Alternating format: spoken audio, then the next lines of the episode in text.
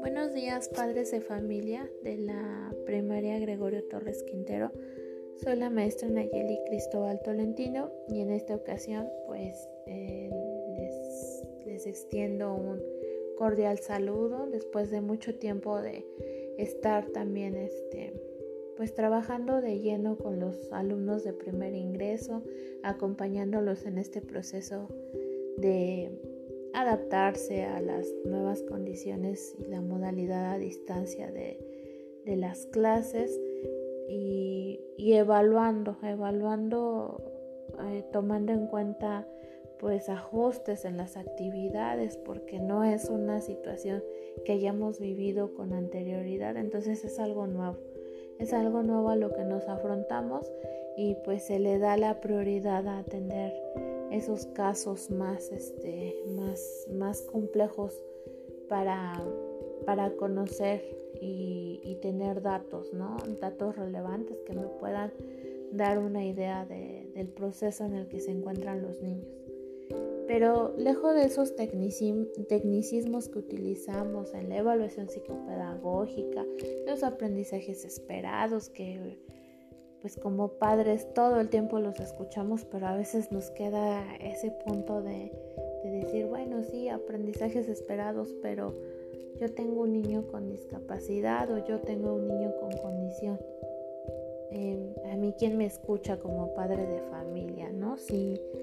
si para empezar el entender el diagnóstico de mi hijo o hija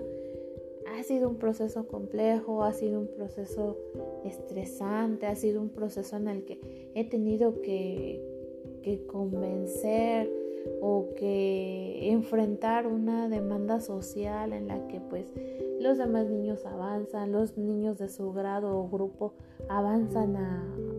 como debe de ser o a, lo que está establecido, pero mi niño se va quedando atrás o mi niña no logra alcanzar esos aprendizajes,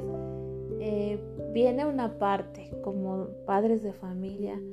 y como acompañantes, viene una parte que, que es muy difícil, la de frustración y la de impotencia de no poder brindar ese apoyo o ese acompañamiento eh, de una forma pues más tranquila porque implica más trabajo, ¿no? implica una doble situación en la que a veces pues volteamos a ver a nuestros niños y hoy no aprendió o lo que hoy aprendió hoy lo olvidó o mañana sí está y parece que va avanzando y después viene otro periodo en el que nos damos cuenta que no está avanzando. Todo eso como padres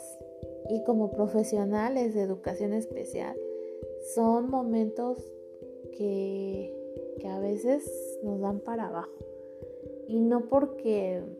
no entendamos la situación de nuestros hijos o alumnos, sino más bien porque nos preocupa el mundo allá afuera, el mundo de la realidad en la que alguien nos va a decir es que tu hijo no aprende o es que tu alumno no no está acorde al ritmo de los demás y pues yo necesito que, que pues se ponga las pilas, ¿no? Muchas veces escuchamos esa frase y eso resulta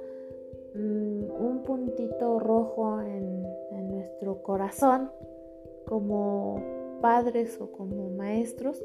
porque eso dice, bueno, yo le tengo que echar ganas, pero si ya le estoy echando todas las ganas, ¿no? Y en época de pandemia estoy trabajando porque tal vez este, a nivel laboral hay muchas dificultades, hay muchas situaciones allá afuera que me angustian aún más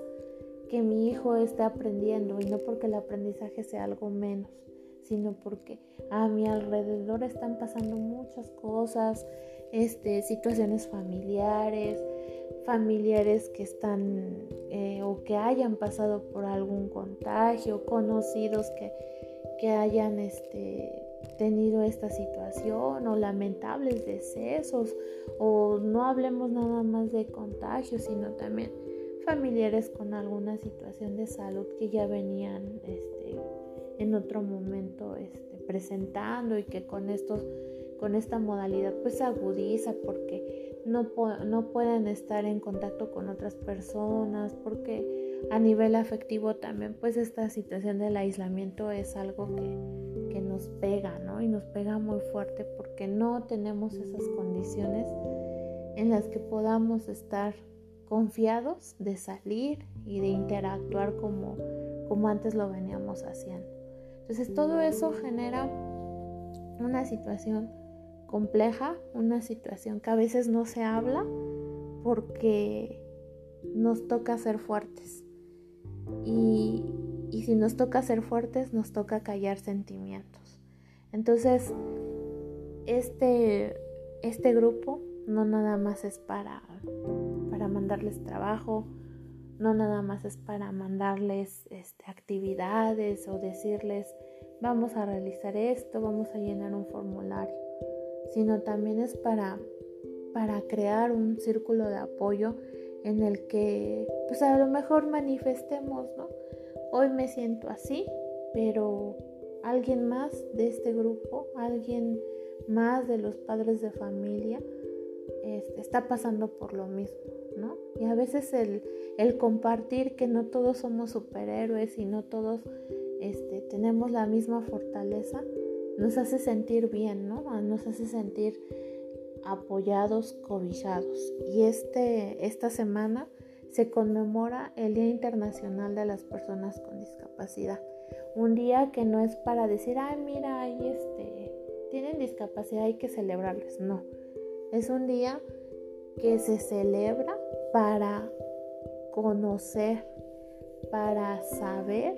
cómo dirigirnos con respeto a las personas con discapacidad. Y como padres lo debemos de tener muy presentes porque también forman parte de esas armas que tenemos para defender. Y no armas este, en el sentido de, de, hablar este, fuerte y de decir cosas este, agresivas. No. Defender con el conocimiento de a mi niño o a mi hijo o a mi alumno no le puede decir otra persona que es una, un niño enfermito, un niño retrasado, un niño tontito. Porque son términos que lamentablemente la sociedad allá afuera utiliza. Pero nosotros como padres o, o maestros informados sabemos que esos términos son crueles. Entonces, el tener esta información sirve para educar, sirve para sensibilizar al exterior y decir, no, no, no, a ver, momento, no te dirijas así a los niños que tienen discapacidad, no te dirijas así a las personas con discapacidad.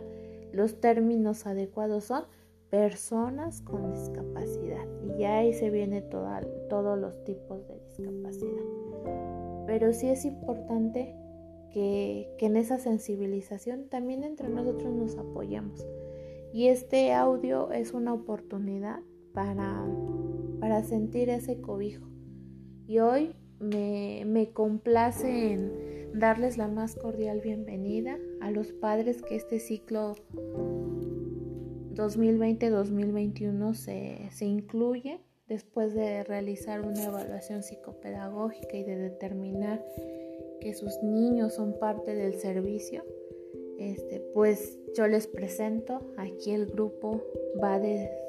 de todos los grados, desde tenemos alumnos de segundo, tercero, cuarto, quinto y sexto grado, todos con diferentes historias, pero compartimos un mismo sentir,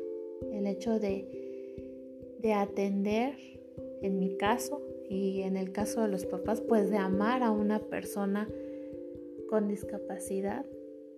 que es súper valiosa y que es lo más importante para, para nuestras vidas. ¿Por qué? Porque son personas que valen muchísimo y que son personas también que hay que respetar, entender y apoyar. Entonces, en ese, en ese sentido, pues yo le doy la más cordial bienvenida a la señora Susana de primero B, a la señora Sandibel de primero A, a la señora Karen Vianey de primero C, y a la señora Selene Berenice de Primero C también. Les doy la más cordial bienvenida y ustedes inician un proceso en el que cualquier cosa que sea necesaria, cualquier momento que tengan y que digan esto está siendo muy complicado como padre de familia, este, pues sepan que este, este grupo también es para hablar de eso, también es para poder expresar lo que está sucediendo ahí, ahí adentro. Entonces, eh, sean ustedes bienvenidas y pues aquí cualquier cosa estoy yo también presente, pero también ahorita en este en esta semana, en esta jornada por la discapacidad, vamos a estar compartiendo algunos audios que espero les sean de utilidad. Muchas gracias.